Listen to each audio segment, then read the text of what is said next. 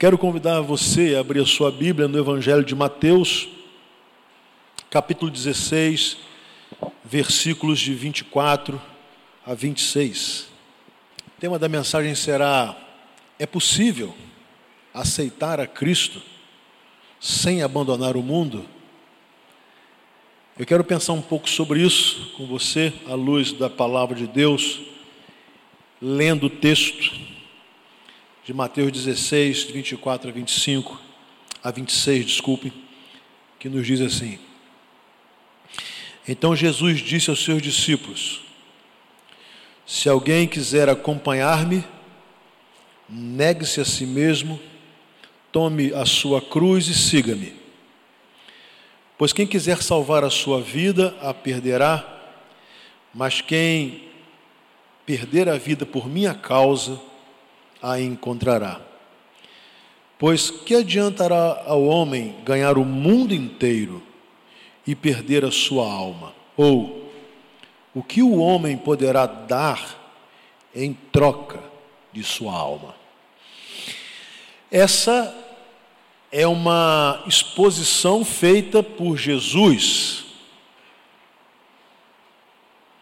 Ele se dirige àqueles que o estavam seguindo, chamados de discípulos, seguiam Jesus como mestre, e Jesus então vai colocá-los numa condição de terem que tomar uma decisão: segui-lo, continuar seguindo ou abandoná-lo. Apesar de Jesus estar caminhando com eles, ensinando, instruindo, manifestando o seu poder, e o seu poder está sendo, estava sendo visto pelos discípulos. Jesus chega agora num tempo e vai direto ao tema do discipulado, ao tema de quem sobre quem vai segui-lo ou não. E é impressionante que o seguir Jesus deve ser ato voluntário, não é uma imposição. Por isso ele diz: se alguém quiser. Então, é um ato que pede uma escolha, exige uma escolha, uma decisão e, e uma escolha pessoal, é uma questão íntima mesmo, não está atrelada nem mesmo a laços de afinidade, a laços familiares, Jesus então vai dizer àquelas pessoas que estavam a acompanhá-lo nas suas viagens e caminhadas, ele vai dizer: se alguém quiser acompanhar-me. Então, se alguém quer, eu agora vou dizer como. Primeiro é preciso saber se vocês querem. Se vocês não querem voltar atrás, se vocês não querem me abandonar, se vocês não querem é, apostatar da fé. Agora, se querem, eu é que vou dizer como tem que ser. Jesus não nos deu essa prerrogativa de, ao decidirmos acompanhá-lo, impormos como o faremos. Ele apenas nos dá essa possibilidade. Você quer me seguir? Você quer? Você quer? Ótimo. Agora eu vou dizer como tem que ser.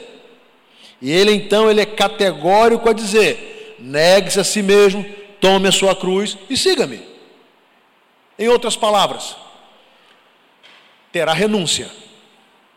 É impossível me seguir se não renunciar. E eu quero então conversar um pouquinho sobre essa questão de aceitar Jesus, o que significa isso? O que significa quando eu digo que quero? Quando Jesus me pergunta, você quer me seguir? Você quer me seguir? Ou você pode mudar essa expressão, você quer me aceitar? Você quer crer em mim? Você pode escolher essa a expressão, porque não faz diferença. Mas quando Jesus me pergunta ou te pergunta, você quer me seguir? Talvez a questão seja perguntar o que significa isso. O que significa aceitar Jesus? O que significa é, seguir Jesus? Eu quero começar dizendo que aceitar Jesus é muito mais do que apenas você mudar de religião. Na verdade, aceitar Jesus não é mudar de religião. Religião é uma coisa, a religiosidade institucional é uma coisa. Existem segmentos religiosos com corpo de doutrina, com liturgia específica, e isso é uma coisa. Seguir Jesus necessariamente não está atrelado a isso. É claro que mudar de religião pode até ser um começo, porque se eu estou num caminho e que esse caminho não está me apresentando Jesus como único e suficiente Salvador, como único mediador entre Deus e os homens, como aquele que morreu por mim. Então, esse segmento está me apresentando uma mensagem que não é verdadeira, porque nós sabemos que a salvação está em Cristo Jesus e que se nós não seguirmos Jesus, se não formos pelo caminho que é Jesus, nós não chegaremos a Deus. Não faz sentido ser de um segmento religioso que não me coloque diante de Deus. Então, muitas vezes, torna-se até óbvio a mudança de religião, mas eu quero dizer a você que mudar de religião não é sinônimo de aceitar Jesus. Não é sinônimo, mudei de religião e pronto, mudei de igreja e pronto, pronto, entrei para essa igreja e pronto. Não, não. Até porque a religião pode nos levar a adorar falsos deuses,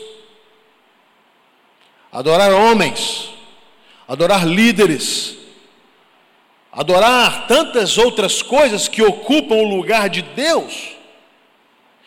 E quando uma religião me leva a colocar alguém ou alguma coisa em lugar de Deus, ela está me apresentando um Deus falso.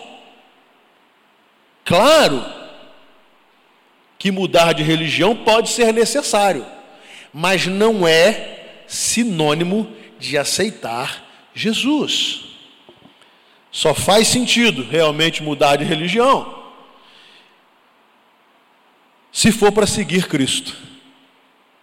Se for para unicamente seguir a Cristo. Se for para confessar com a sua boca que Ele é o Senhor para a glória de Deus Pai. Se for para professar uma fé e está num, num corpo que professa a mesma fé em Jesus, na, nos seus ensinos e na sua prática.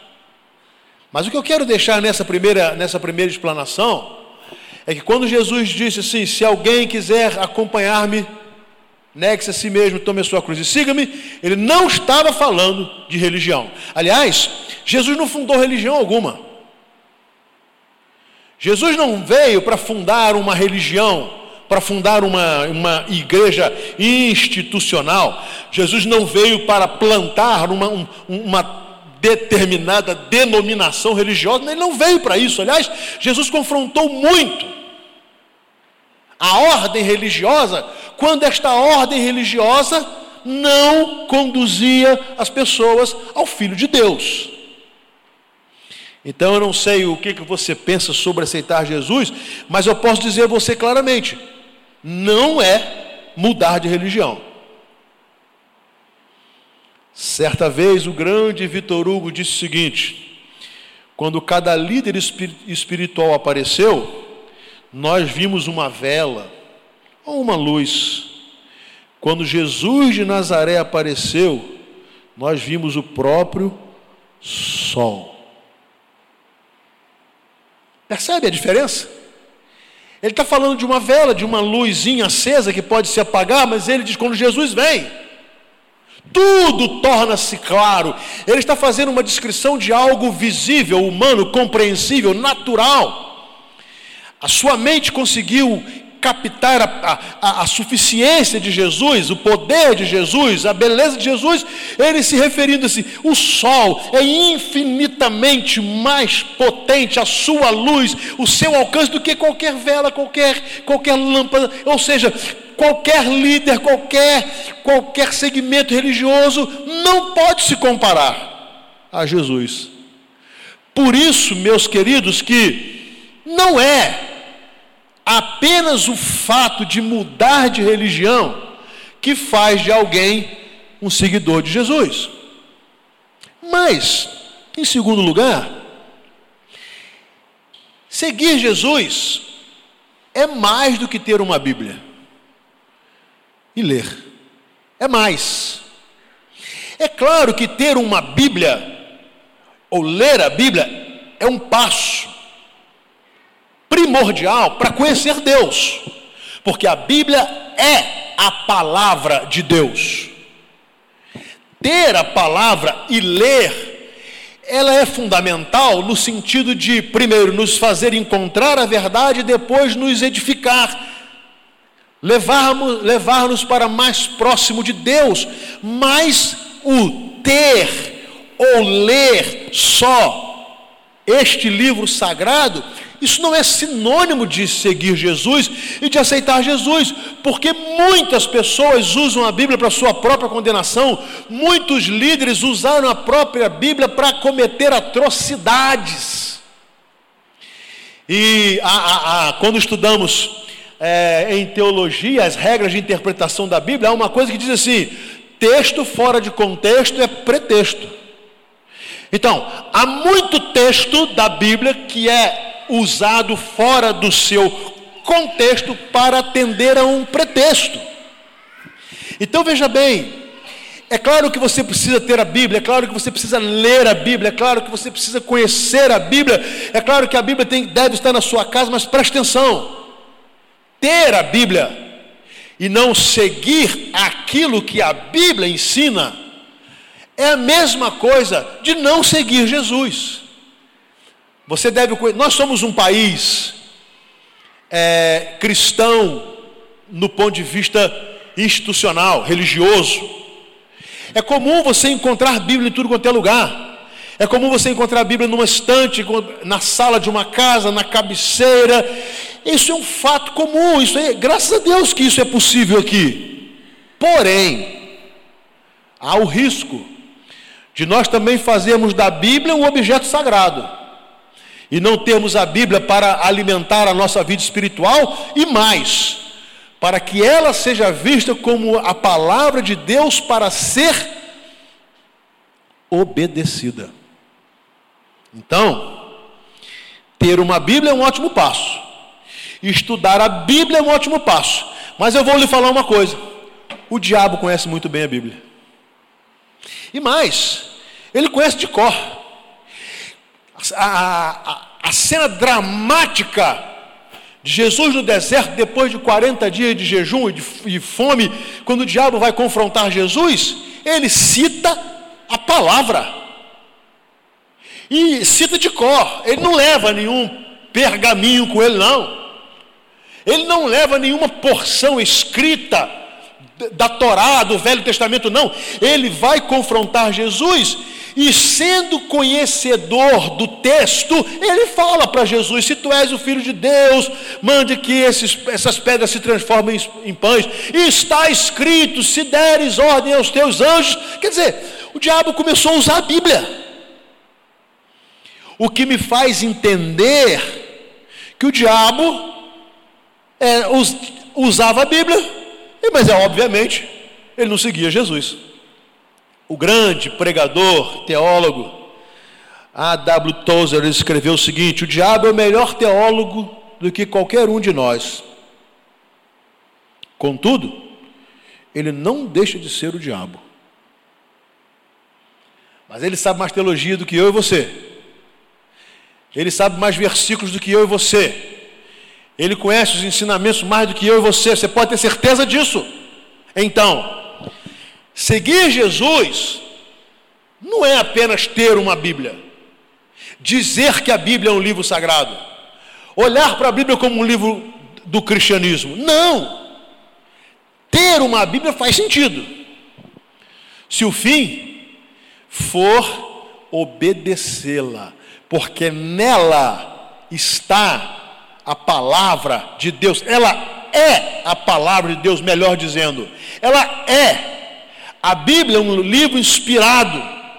Deus inspirou homens e mulheres. Deus usou pessoas. Deus inspirou pessoas que as quais as suas histórias foram contadas e autores escreveram para que esta palavra ficasse e chegasse até nós, apesar de ser tão atacada, tão combatida, tão perseguida. Aqui ainda há o poder da Bíblia, porque a Bíblia é a palavra de Deus, mas só faz sentido se a Bíblia for um livro para que eu conheça e para que obedeça. Então, aceitar Jesus não é apenas trocar de religião. Aceitar Jesus não é apenas ter uma Bíblia, um livro sagrado. Aceitar Jesus é mais do que ter, do que proferir palavras espirituais. Eu já disse, o diabo citava de cor as Escrituras. Textos bíblicos são usados muitas vezes como amuletos, sabe? Decorebas, como um amuleto que pode levar um homem a Deus, né? como, como uma palavra mágica. Você decora aquilo lá, e tal, e você conhece as expressões aí, na hora que você precisa, você profere uma palavra, uma frase que você acha que por si só ela é poderosa porque está na Bíblia, e pensa que está seguindo Jesus. Jesus disse de forma bem dura aos fariseus: vocês erram por não conhecerem as Escrituras e nem o poder de Deus. Mas como é que os fariseus não conheciam? Se eles eram os mestres da lei, eles sabiam de cor, eles tinham todas as expressões prontas para repreender um judeu que estivesse porventura quebrando algum dos mandamentos. Quando um fariseu chegava, os judeus já esperavam uma palavra de julgamento e de condenação, porque eles conheciam mesmo. Mas a Bíblia, ela é mais do que isso, então seguir Jesus não é você ter expressões religiosas, expressões espirituais, expressões evangélicas, que é o nosso caso, porque somos evangélicos, e achar que por si só essas coisas vão resolver a nossa vida espiritual. Não vão. Não vão. Quantos jargões são usados aí, chamando ou clamando pela manifestação do poder de Deus, mas não passam de palavras vazias.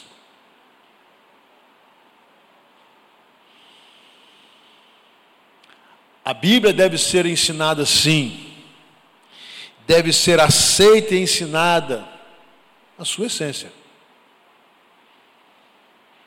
É impressionante né, que os discípulos vão ao templo, à hora da oração, e eles são chamados para curar um homem.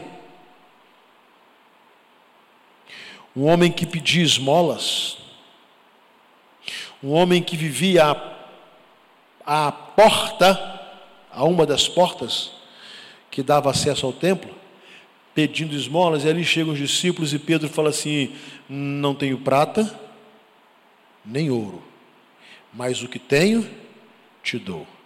Em nome de Jesus Cristo. Levanta, toma a tua maca e anda. O que Pedro estava falando é que ele tinha a oferecer era o poder de Jesus. O que ele tinha a oferecer era a essência do que estava na palavra, que naturalmente aquele mendigo ouvira muitas vezes, e muitas vezes fora acusado de estar naquele, naquele estágio, estado horroroso de deficiência física, de, de miséria material, condenado, porque supostamente era uma consequência de pecado seu ou pecados familiares. Ele agora recebe uma palavra: Nós não temos nada a te oferecer a não ser Jesus.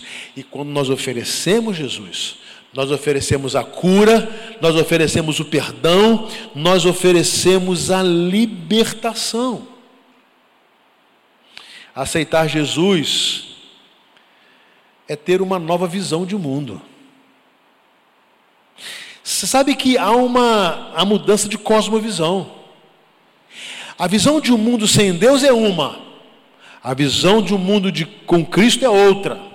Gosto muito, de uma maneira assim bem linda, lá na, na primeira epístola de João, capítulo 2, versículo 15, quando João fala assim: Não amem o mundo, nem o que nele há. Se alguém amar o mundo, o amor do Pai não está nele. Não amem o mundo, não tenham a cosmovisão do mundo, não não sonhem com os sonhos do mundo, não desejem os projetos carnais do mundo, porque ou você é amigo do mundo ou é amigo de Deus. Ou você anda debaixo do poder, da graça e da proteção de Jesus, ou você está fora disso.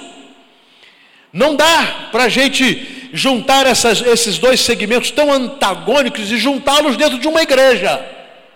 Infelizmente, hoje, as igrejas estão trazendo muitas coisas do mundo para dentro dela, tentando fazer amizade do mundo com Deus, com as coisas do mundo, com as coisas de Deus. Muitas práticas mundanas, muitas práticas pecaminosas, muitas práticas que não condizem com o discípulo de Jesus. Nós tentamos adaptá-las e trazer. Como, como não conseguimos adaptá-las, nós nos adaptamos a elas. Por isso que vivemos um tempo de tanto pecado dentro das igrejas, e você pode escolher qualquer igreja que você quiser, e eu estou te falando que tem pecado nela. Porque as pessoas não estão entendendo o que verdadeiramente é seguir a Cristo. Jesus faz uma pergunta muito impressionante: de que adianta o homem ganhar o mundo inteiro se perder a sua alma? Grande interrogação. De que adianta o homem ganhar o mundo inteiro se perder a sua alma? Em tese, todos nós queremos ganhar o mundo inteiro. Todos nós corremos atrás de ganhar o mundo inteiro. Em todas as áreas de nossa vida, estamos atrás de ganhar o máximo. Tudo que o mundo tem a oferecer, nós queremos. Mas Jesus vai fazer uma pergunta que deve, deveria ser para nós um divisor de águas de que adianta ao homem ganhar o mundo inteiro e se perder a sua alma. Claro que a nossa resposta vai ser a seguinte: não adianta nada. Então por que, que nós corremos tanto atrás disso? Por quê? Se a nossa resposta é, eu sei que a sua resposta é essa, não adianta nada eu ganhar o mundo inteiro e no final entender que perdi a minha alma. Mas se nós sabemos qual é a resposta, por que persistimos procurando ganhar o mundo inteiro e por causa disso abrimos mão de Deus, abrimos mão da comunhão com o Senhor, abrimos mão da comunhão com a igreja, abrimos mão da comunhão com a palavra, abrimos mão da evangelização, abrimos mão do testemunho, porque nós temos que ganhar tudo. Mas Jesus vai perguntar a você: Vai valer a pena? Ganhar o mundo inteiro se você perder a sua alma? A sabedoria nos ensina que não. Então é preciso ter uma nova cosmovisão. Os valores têm que mudar. O, o, o alvo tem que mudar. O, o foco tem que mudar. Porque se não mudar, não dá para seguir Jesus. Por isso ele diz: se alguém quiser acompanhar-me, negue-se a si mesmo, toma a sua cruz e siga-me.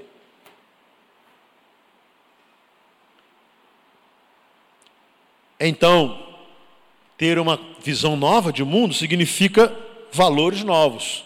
Quais são os seus valores? familiares, morais. Quais são os seus valores? Há um padrão.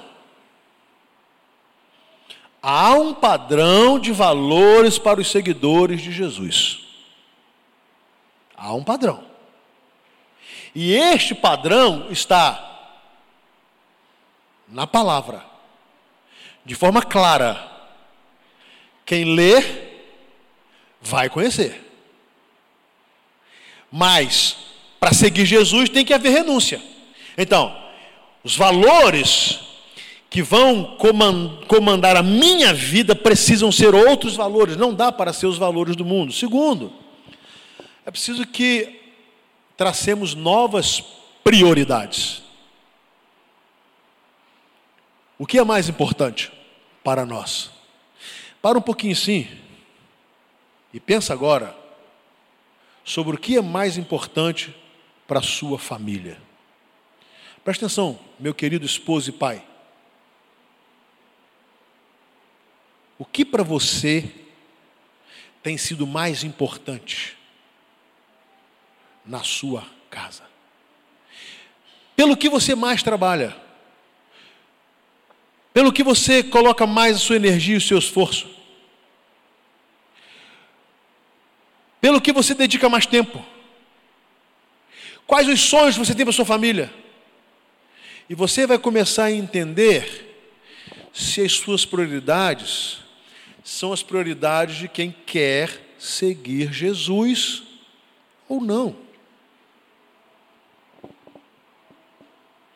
É óbvio que quando aceitamos Jesus, nós não devemos, muitas vezes se comete esse erro. Tem gente que acha que aceitou Jesus não pode ter mais amigo do mundo. Isso é um erro.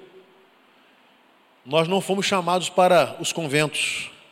Nós fomos chamados para ir. Nós não fomos chamados para ficarmos enclausurados. Nós fomos chamados para sermos separados e transformados e voltarmos para continuar a ter os nossos relacionamentos com as pessoas, para ter uma boa conversa com os nossos familiares que ainda não são cristãos. Crente não tem que ser chato.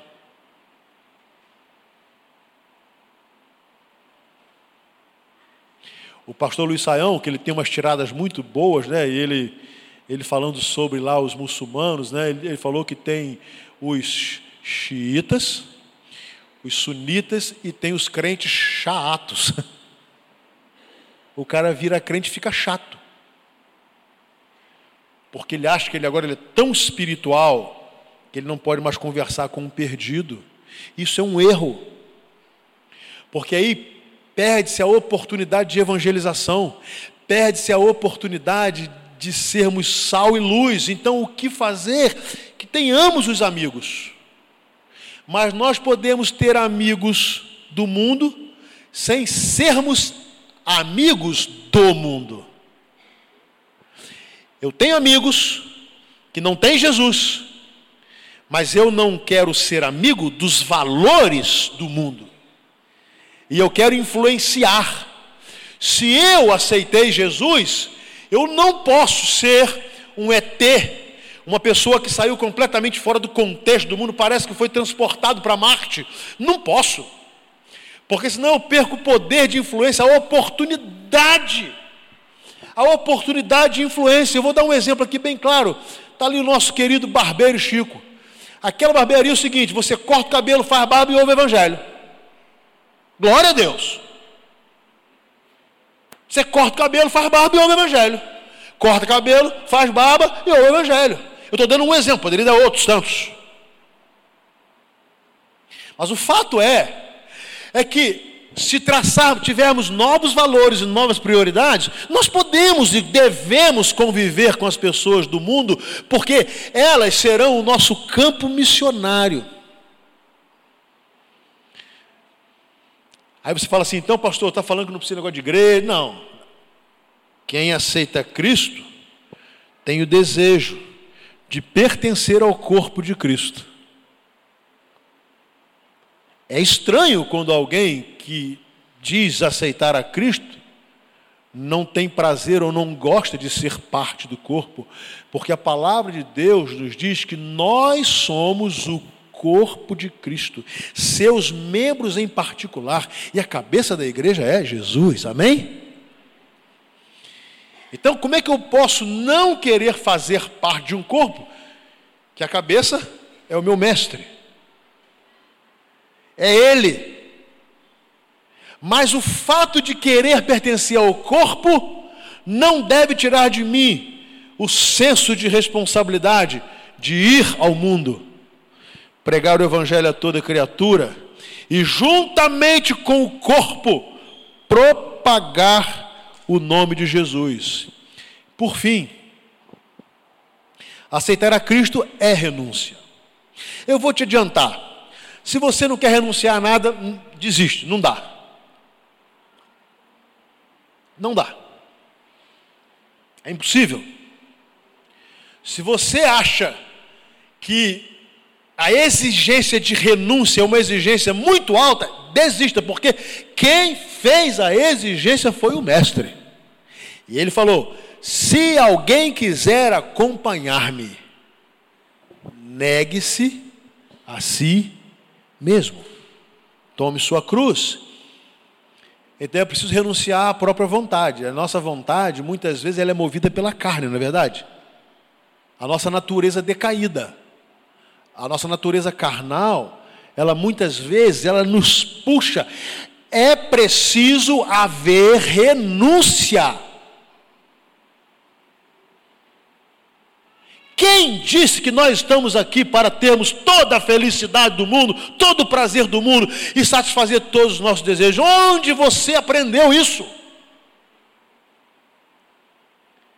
Quem quer seguir a Cristo tem que entender que terá que renunciar à própria vontade, terá que renunciar à visão de ter que andar na mesma direção do mundo. Sabe aquele negócio que todo mundo está fazendo?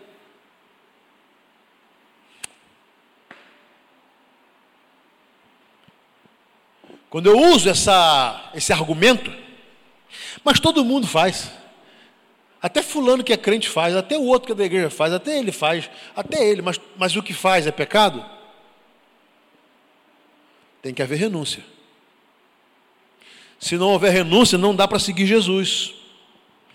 É preciso renunciar ao desejo de ganhar o que Cristo reputa como perda. O que Cristo reputa como perda? A busca de ganharmos o mundo inteiro. Ele diz que isso é perda. ele vai ser categórico de que adianta o homem ganhar o mundo inteiro e se perder a sua alma. Ou o que você poderia oferecer que pudesse suplantar o valor da sua alma? Nada. A sua vida é única, a sua vida é importante para Deus. Guarde uma coisa: por sua vida Jesus morreu. Jesus não morreu pela coletividade, Jesus morreu pelos indivíduos. Jesus morreu para que cada um pudesse ser salvo. Mas Jesus não morre para que um, um, novo segmento religioso fosse fundado e começasse uma nova religião. Não, de maneira nenhuma. De forma alguma. Então Jesus, ele, o que ele reputa como perda, eu não posso querer ganhar. Porque nesse caso ganhar é perder renunciar a considerar qualquer outra coisa maior do que o bem de seguir a Cristo. O que leva o seu coração a desejar desistir de seguir a Cristo? O que? Ah, pastor, eu estou aborrecido com a igreja. Só isso? Eu me decepcionei com os crentes. É só isso mesmo?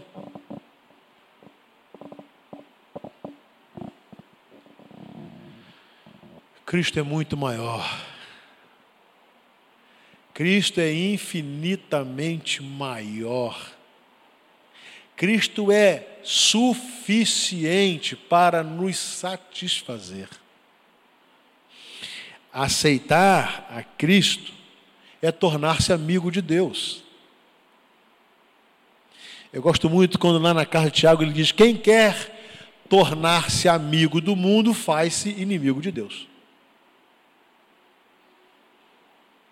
Quem quer tornar-se amigo do mundo faz-se inimigo de Deus. Você está percebendo como o diabo, sabendo disso, ele tenta quebrar esse conceito de separação? São dois caminhos completamente opostos.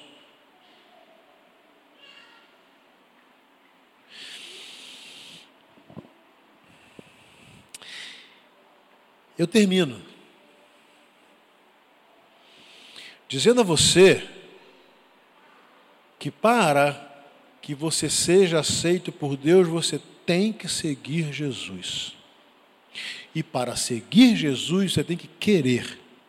E quando você diz que quer, aí você tem que obedecer às condições de Jesus. Difícil, né? Mais uma pergunta. Quem disse que seguir Jesus é fácil? Onde se começou a ensinar essa tolice? Você passou a seguir Jesus, as coisas brotam maravilhosamente assim, todos os problemas se acabam. Isso é uma mentira. Isso é uma obra de Satanás para que você logo na frente se decepcione, se decepcione. Claro, porque isso é impossível. Jesus afirma categoricamente: para me seguir tem um preço. Para me seguir tem um preço. Agora você quer? Você quer? E você pode perguntar, mas por que Jesus exige esse preço? Porque ele já pagou o preço por nossas vidas. Jesus morreu por mim e por você. O sangue de Jesus nos purifica de todo pecado. Por causa de Jesus, nós deixamos a condição de condenados para justificados. Por causa de Cristo, nosso destino que seria inferno se tornou o céu. Por causa de Cristo, nós tínhamos como mestre de nossas vidas Satanás e suas artimanhas. Hoje o nosso mestre é Jesus e podemos chamar Deus de Pai. Por isso, Jesus diz: se alguém quiser. E eu termino com esta questão posta para que você reflita se quer ou se não quer seguir Jesus. Que Deus nos abençoe.